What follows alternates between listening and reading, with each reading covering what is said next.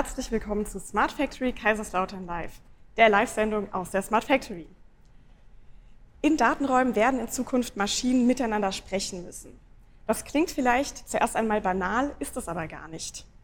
Wir alle kennen das ja. Eine Sprache lernt man auch nicht einfach über Nacht. Man muss Vokabeln, Syntax, Intonation, all das beachten. Das spielt alles eine große Rolle, wenn unser Gegenüber uns verstehen soll. Wie können jetzt Maschinen miteinander kommunizieren? Das ist die Frage, die wir uns heute stellen. Und dafür haben wir drei Experten in der Sendung heute zu Gast. Und sie alle sind sehr versiert auf dem Gebiet der Shared Production. Und das ist auch der Titel unserer heutigen Sendung, Shared Production, wenn Maschinen sich kennenlernen. Ich begrüße als allererstes mal Dr. Stefan Grimm. Er ist remote zugeschaltet. Er ist Senior Key Expert bei Siemens und verwaltet dort das Thema Semantic Technologies. Hallo Stefan, schön, dass du heute dabei bist. Hallo zusammen. Und bei mir hier vor Ort heute haben wir einmal Dr. Jesko Hermann. Er ist bereits seit 2017 bei der Smart Factory und er hat auch schon zum Thema verteilte Produktion bei Professor Martin Ruskowski promoviert. Schön, dass du da bist, Jesko. Schön, dass ich hier sein darf. Und außerdem bei mir vor Ort ist noch Magnus Volkmann. Er ist wissenschaftlicher Mitarbeiter bei der RPTU Kaiserslautern und er hat auch gerade seine Dissertation zu dem Thema eingereicht. Hallo Magnus. Genau, hallo. Alle drei haben übrigens auch das White Paper Information Model for Capabilities, Skills und Services mitgeschrieben.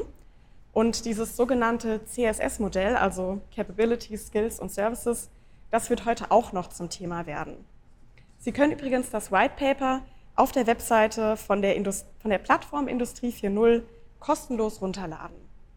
Mein Name ist Larissa Theis, ich bin Content Marketing Managerin bei der Smart Factory und ich führe Sie durch die heutige Sendung. Bevor es losgeht mit dem Thema, noch eine kleine Info an Sie, liebe Zuschauerinnen und Zuschauer. Wir senden wie immer live über LinkedIn und YouTube und Sie können dort in den Kanälen direkt auch Ihre Fragen stellen, wenn Sie welche haben sollten, an unsere Experten oder Sie schicken Ihre Frage per Mail. Die werden dann direkt hier ins Studio weitergeleitet und live von unseren Experten beantwortet. So, dann steigen wir mal ins Thema ein. Die erste Frage geht heute an Jesko. Jesko, warum sollten sich denn Unternehmen überhaupt mit dem Thema verteilte Produktion, also Shared Production, beschäftigen? Also vielleicht fangen wir kurz an, was ist die Shared Production überhaupt?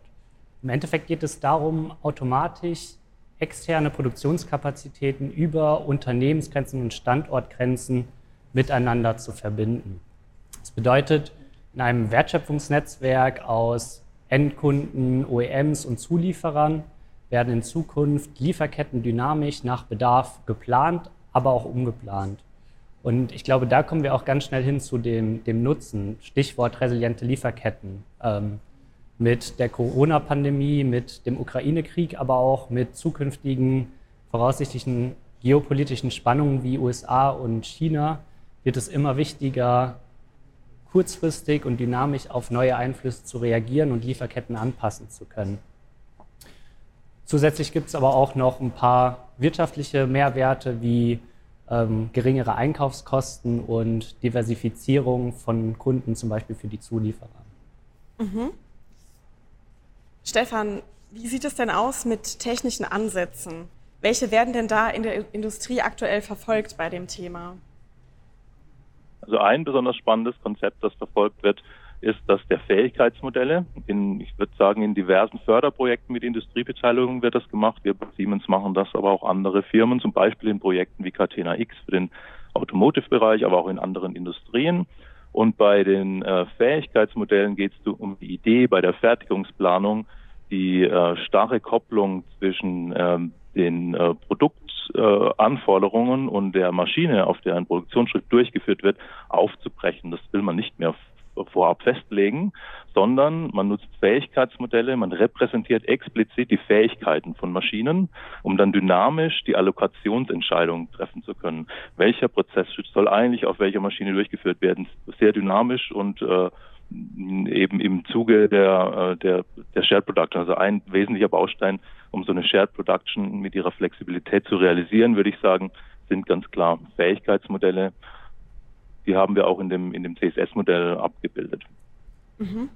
Jetzt haben wir gehört, ähm, der Umbau von diesen starren Fertigungslinien in datenraumbasierte und verteilte Produktionsarchitekturen ist gar nicht so einfach. Magnus, vielleicht eine Frage an dich. Was muss denn passieren? Wie müssen Maschinen kommunizieren können, damit das alles möglich ist? Genau, wir haben ja jetzt von Jesko und Stefan schon sehr schön eigentlich verschiedene Use Cases so ein bisschen gehört, so ein bisschen mehr in die Lieferkette getrieben, bedeutet, dass wir dort schneller auf Änderungen reagieren können. Von Stefan mehr gedacht in die Feldebene rein.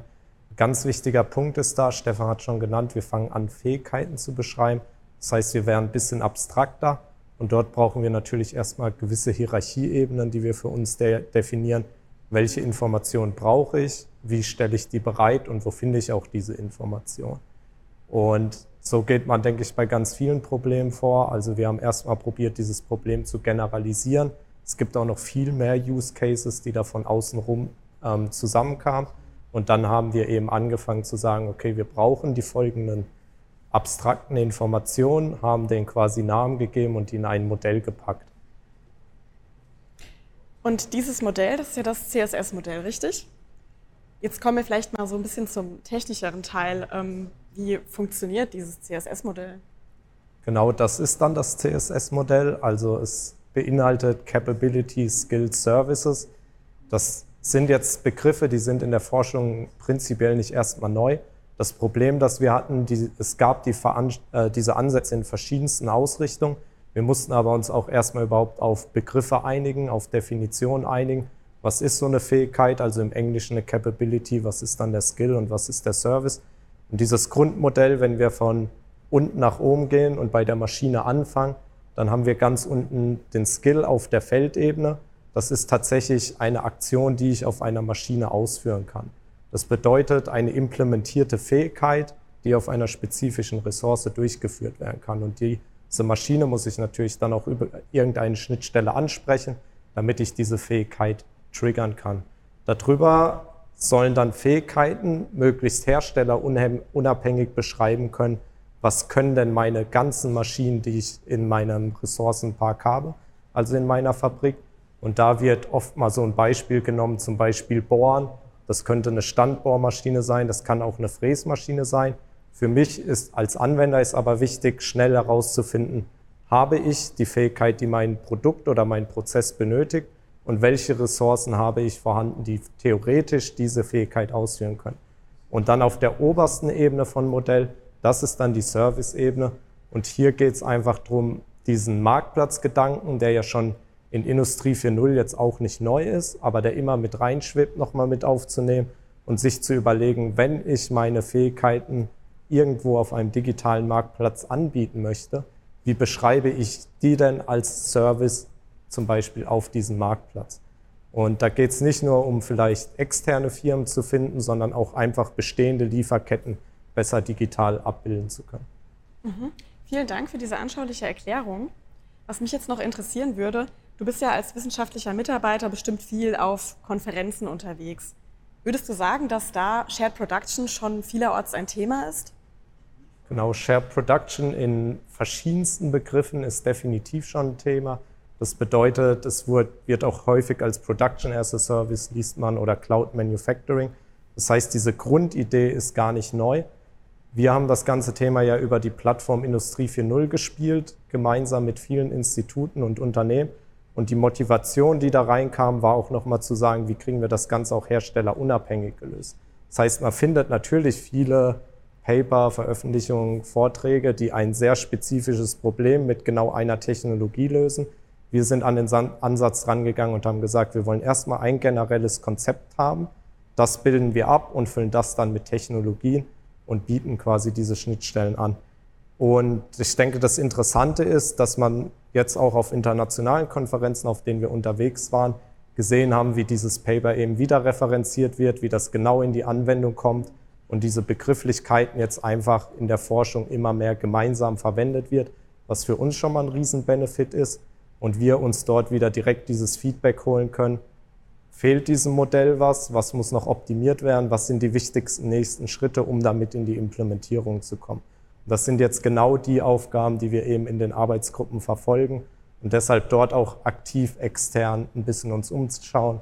Wer verwendet das? Wo ist was implementiert? Wie verwendet ein Institut genau dieses Modell und wendet das an? Mhm, okay. Ich erinnere mich jetzt dran, wie du, Stefan, im Vorgespräch oft äh, die Notwendigkeit von Standards betont hast. Warum ist das so wichtig? Ja, genau, Standards. Ein ganz wichtiges Thema für uns, besonders aus der Industrie.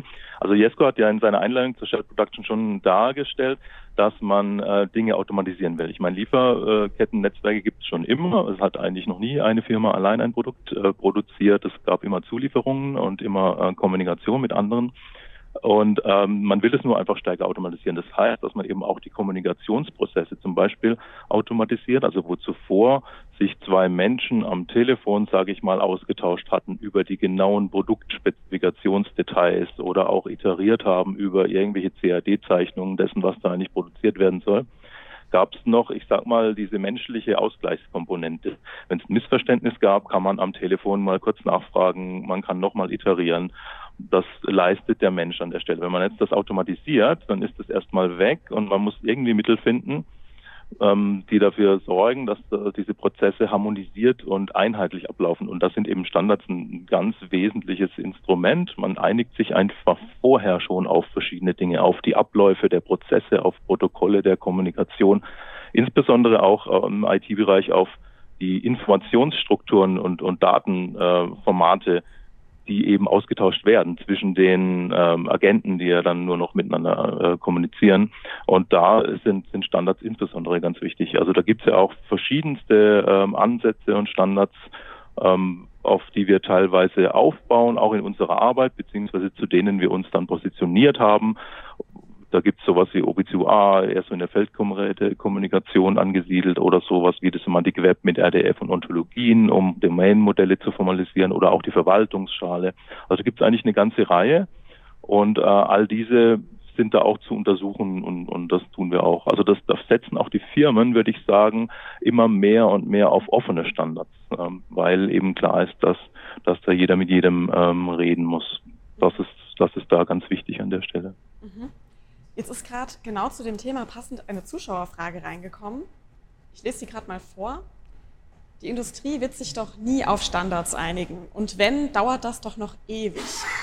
Stefan, vielleicht kannst du dazu Stellung beziehen. Ja, okay, ja, klar, der, der Standardisierungsprozess ist oft langwierig, das kennt man.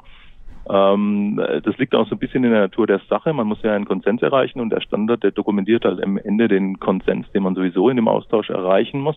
Ähm, es, gibt, es geht aber auch teilweise schneller. So eine OPQA äh, Companion Specification oder so ist auch manchmal relativ, relativ schnell da, also gerade im IT-Bereich vielleicht. Nichtsdestotrotz finde ich es relativ wichtig, darauf äh, setzen. Und ich glaube, dass äh, das relativ alte Konzept und Standard, das gibt es ja auch schon, schon lange, ergänzt eigentlich oder wird ergänzt ganz gut von den, von den neuen Technologien, die jetzt aus der Shared Production oder eben diesem Umfeld und Industrie 4.0 mit der Digitalisierung mitkommen. Man hat jetzt Mittel, um zum Beispiel Standardinhalte viel stärker zu formalisieren. Also wo, wo sonst die Standards bisher einfach mal Dokumenten, vielleicht sogar papierbasiert waren, versucht man jetzt äh, mit irgendwelchen semantischen Modellen Standardinhalte zu formalisieren und formal zu erfassen im, im Rechner, sodass die dann automatisiert verarbeitet werden können, dass ich in, im Rahmen von Shared Production Prozessen vielleicht auch sogar automatisiert prüfen kann, wird ein bestimmter Standard eingehalten von einer Maschine oder nicht. Und ich kann daraufhin entscheiden, äh, kommt diese für mich in Frage äh, oder nicht. Also die, die Kombination aus der Digitalisierung und und den, den Inhalten der Standards an sich äh, ist, ist da, glaube ich, ein, eine gute Kombination. Ja, also manchmal ist es ein bisschen langwierig, ähm, aber ich glaube trotzdem, es ist, äh, es ist ein, ein, ein, wichtiges Mittel. Ja, auf jeden Vielleicht, Fall. Um da auch nochmal mhm. einzuhaken, ich glaube, das hatte Steffen auch ganz gut gesagt.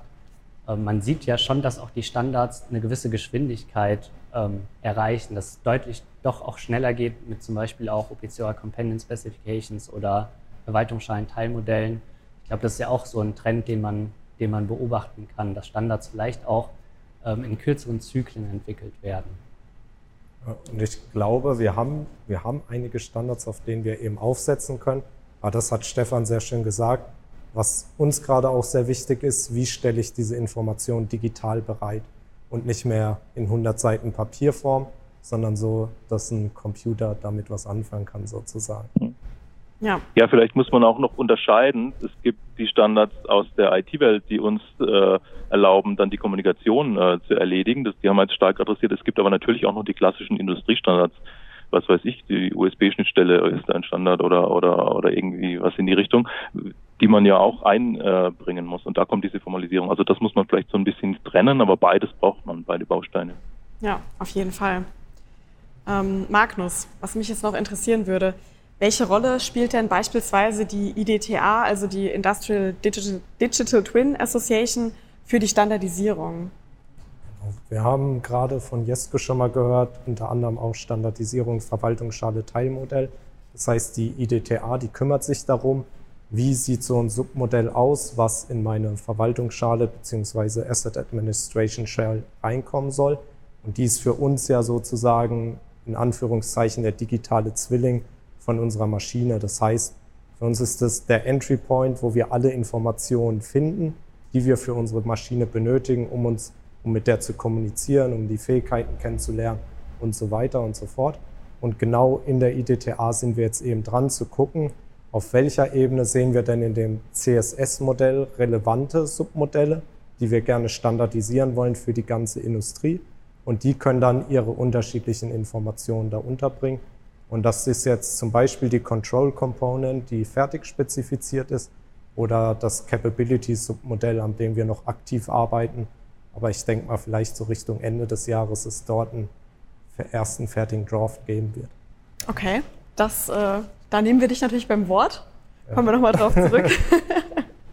ähm, Jesko, was würdest du denn sagen, welche Rolle spielen denn so Schlüsseltechnologien wie Datenraum und Verwaltungsschale bei dem ganzen Thema?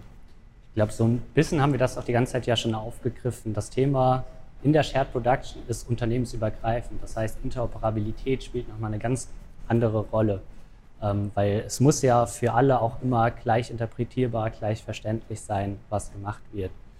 Und Datenraum, Gaia X, Eclipse Data Space Connector, ähm, das ist ja einmal die Infrastruktur, die uns erlaubt, im Datenraum zu agieren.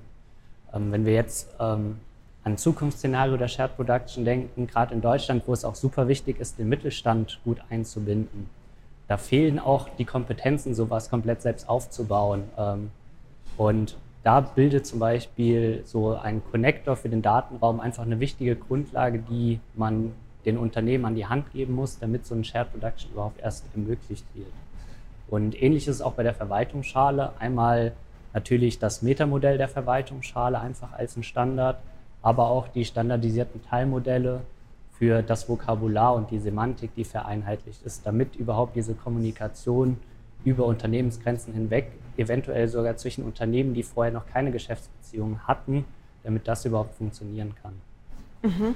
Aber glaubst du nicht, dass bei den Unternehmen trotzdem die Sorge da bleibt wegen dem Teilen der Daten? Also man will ja nicht, dass seine Daten in die falschen Hände kommen oder dass irgendwie Informationen da an die Öffentlichkeit kommen, äh, die man nicht rausgeben wollte oder teilen wollte mit anderen Unternehmen oder auch dem Betreiber von solchen Plattformen? Ich glaube, das Thema Datensicherheit ist natürlich immer ein ganz großes Thema.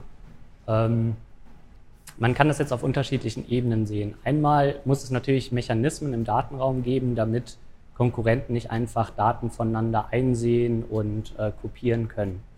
Äh, ein anderes Thema äh, über diese technischen ähm, Aspekt hinaus ist aber auch zum Beispiel das Modell, was wir entwickelt haben, wo wir ja eben diese unterschiedlichen Ebenen ähm, spezifiziert haben, von Skills auf Maschinenebene, Fähigkeiten, die beschreiben, was kann ich in der Fabrik sehr spezifisch und dann nochmal abstrakter die Services, die nochmal ähm, nicht so viel Einblick in die wirklichen ähm, Geschäftsprozesse der Unternehmen erlauben.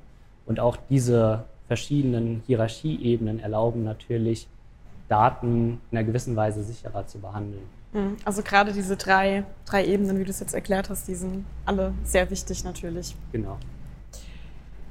Stefan, an dich habe ich jetzt auch noch eine Frage. Wir haben ja Shared Production immer im Industrie 4.0 Kontext betrachtet, im Sinne von Losgröße 1 zum Beispiel. Denkst du, man kann das auch in einem anderen Kontext sehen?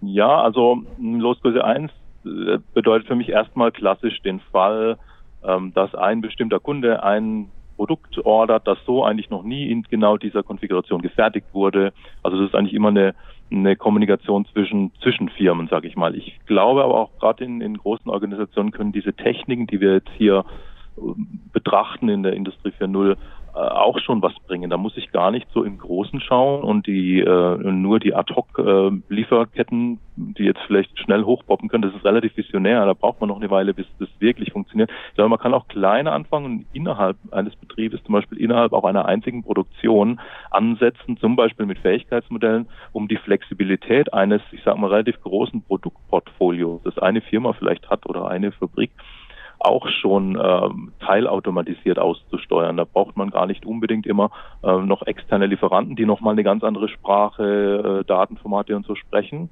Das macht es dann noch komplexer, klar, aber auch schon intern bringt das was. Also da, da untersuchen wir auch in die Richtung schon Use Cases. Also äh, Shared Production heißt für mich oder ich sage mal Industrie 4.0 in dem Sinn, in dem Kontext nicht immer notwendigerweise äh, ganz fremde Partner, die noch nie miteinander geredet haben, äh, interagieren, sondern durchaus auch mal intern.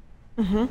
Und was denkst du, wie kann man jetzt bei dem ganzen Thema Shared Production eine bestimmte Qualität auch sicherstellen? Also Qualität sehe ich da, also ich sehe zwei Aspekte. Zum einen die Qualität in Produktionsprozessen an sich, die geht nicht weg. Man wird nach wie vor Qualitätsprüfungsschritte in Produktionsprozessen haben, so wie das klassisch der Fall ist. Man wird die halt vielleicht dynamischer einplanen. Für manche Produkte werden sie angestoßen, für andere vielleicht nicht äh, oder so, je nach, je nach Wunsch und, und je nach Konfiguration. Das geht nicht weg. Der, der wichtigere Aspekt der Qualität, glaube ich, aber liegt eher darin, dass wenn wir jetzt versuchen, alles zu automatisieren oder vieles äh, in dem Ablauf einer Produktion, wir uns schon die Frage stellen, geht da denn nicht plötzlich alles drunter und drüber sozusagen in, in dem ganzen Ablauf? Und da sehe ich auch noch ein bisschen skeptisch, alles wirklich vollständig zu automatisieren. Also klar, das ist die Vision, da will man irgendwie hin, aber ich glaube, da muss man auch schrittweise hinkommen und ich sehe durchaus noch den Menschen in dem Prozess. Ähm, nur muss man halt versuchen, ich sag mal, die Standardabläufe und die akribische Arbeit des ähm, Abgleichens von Spezifikationen gegen Anforderungen und, und, und Datenblätter von Maschinen, das muss man automatisieren. Und aber wenn irgendeine Ausnahme passiert oder wenn irgendein Fall unklar ist, dann äh, kann da immer noch ein Produktionsplaner eingebunden sein, der letztendlich diese konsolidierte Faktenlage dann betrachtet und und die Entscheidung trifft, wie der Prozess weiter ablaufen soll. Und, und so würde der Mensch immer noch die übergeordnete Qualität sichern, aber Standardabläufe wären idealerweise automatisiert. So stelle ich es mir ungefähr vor. Ja, glaube, das ist auch ein, ein super wichtiger Punkt. Ähm, das ist ja auch so ein bisschen die Philosophie, die wir verfolgen. Der Mensch ist immer noch im Mittelpunkt, aber gerade wenn ich an den Produktionsplaner denke, ist die Komplexität so hoch über alle Maschinen, die ich habe, alle Prozesse, die ich prinzipiell abbilden kann. Ähm, das abzugleichen mit einem Produkt, das ist entweder über jahrzehntelanges Erfahrungswissen, bauchgefühlstechnisch angelernt, ähm, aber genau an dieser Stelle können halt diese Mechanismen super viele Hilfestellungen und Vorschläge bieten. Und der, der Mensch kann dann immer noch in einer sehr, sehr kurzen Zeit entscheiden, passt das, passt das nicht? Und somit die Prozesse, obwohl er im Loop ist, ähm, halt wirklich deutlich beschleunigen. Ja. Man wird auch nicht drum rumkommen, sowas wie Musterfertigungen zu machen, sodass der Kunde nochmal das Muster wirklich prüfen kann. Aber bis es dann dahin kommt, äh, kann man eben die Prozesse optimieren. Ja, das habt ihr schön nochmal zusammengefasst. Ich habe jetzt gerade gesehen, in der Zwischenzeit ist auch noch mal eine Zuschauerfrage reingekommen. Die ist ein bisschen länger, ich lese sie aber mal vor. Ist mit der Idee dann auch eine Optimierung eines Angebots verbunden? Bekomme ich dann schneller Informationen zu Preisen, wenn ich ein Produkt fertigen lassen will? Und was ist der Unterschied zu einem klassischen Order-Szenario? Wer kann denn dazu was sagen? So, ich kann gerne mal loslegen und dann ergänzen. Also definitiv ist auch die Idee dabei, dass wir ähm, nicht nur Lieferketten verfolgen wollen und digitalisieren wollen, die schon existieren, sondern es geht auch bewusst darum zu sagen, wie sieht es denn aus, wenn ich mehrere Angebote mir in einem Datenraum zusammenholen will. Das können jetzt natürlich trotzdem noch vertraute Unternehmen sein, die einfach durch verschiedene Partner zum Beispiel ihre Lieferkette abbilden könnten. Das könnten aber vielleicht auch, wenn man weiterdenkt, mal komplett fremde Unternehmen sein. Ähm, was wir da auch immer ein bisschen motivieren hinten dran, ist das ganze Thema, geht es mir nur um den Preis, also will ich meinen Preis senken am Ende, wie es in der Frage steht, Bei uns geht es auch viel um das Thema Zeit. Also ist ein Produkt sehr kritisch, muss ich das schnell bestellen oder will ich das schnell geliefert bekommen? Ähm, und als drittes natürlich das ganze Thema Ressourcenschonung. Wir reden viel über den Produktpassier in letzter Zeit. Wie sieht der aus? Was kommen da für Informationen rein?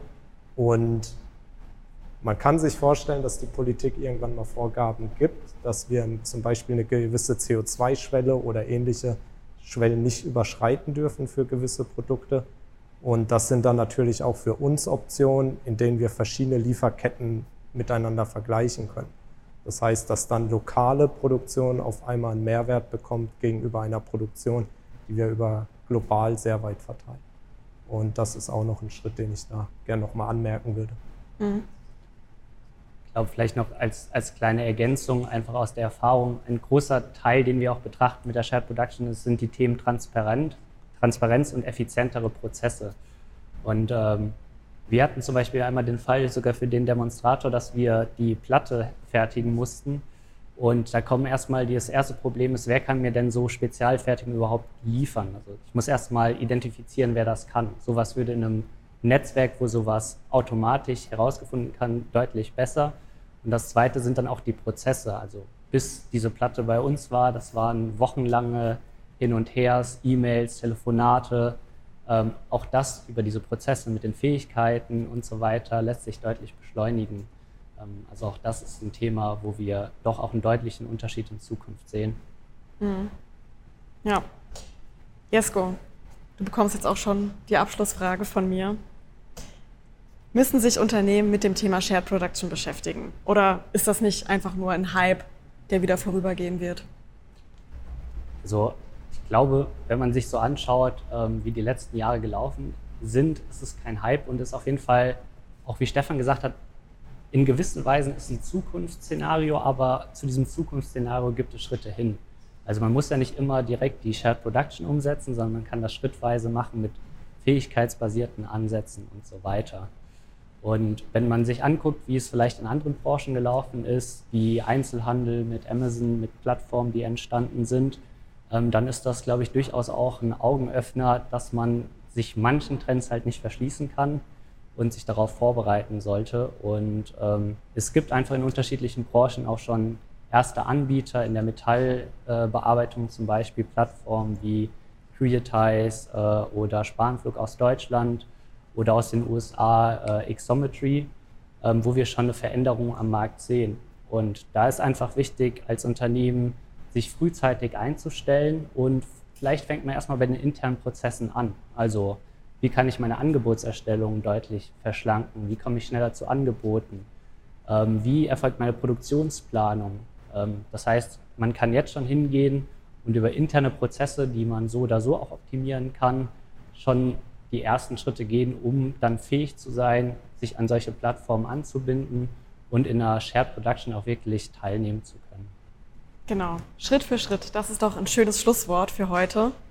Wie das immer so ist, wenn man sich amüsiert, vergeht die Zeit wie im Flug und bei uns ist das genauso. Unsere Sendung ist auch schon wieder am Ende angekommen. Ich finde, wir hatten eine super spannende Diskussion heute und jetzt möchte ich erstmal euch dreien danken, dass ihr heute hier wart, euch die Zeit genommen habt. Vielen Dank an euch. Danke für die Einladung auch. Sehr gerne. Alles, was wir hier besprochen haben, können Sie natürlich auch im Nachgang nochmal bei YouTube anschauen und auch als Podcast steht unser Talk zur Verfügung. Das finden Sie dann auch auf unserer Webseite, bei Spotify und bei Apple Podcast. Im August gibt es natürlich auch wieder SF Live. Der Titel der nächsten Sendung wird lauten Manufacturing as a Service, wo stehen wir heute? Ich freue mich, wenn Sie dann auch wieder einschalten und wünsche Ihnen bis dahin eine gute Zeit. Auf Wiedersehen.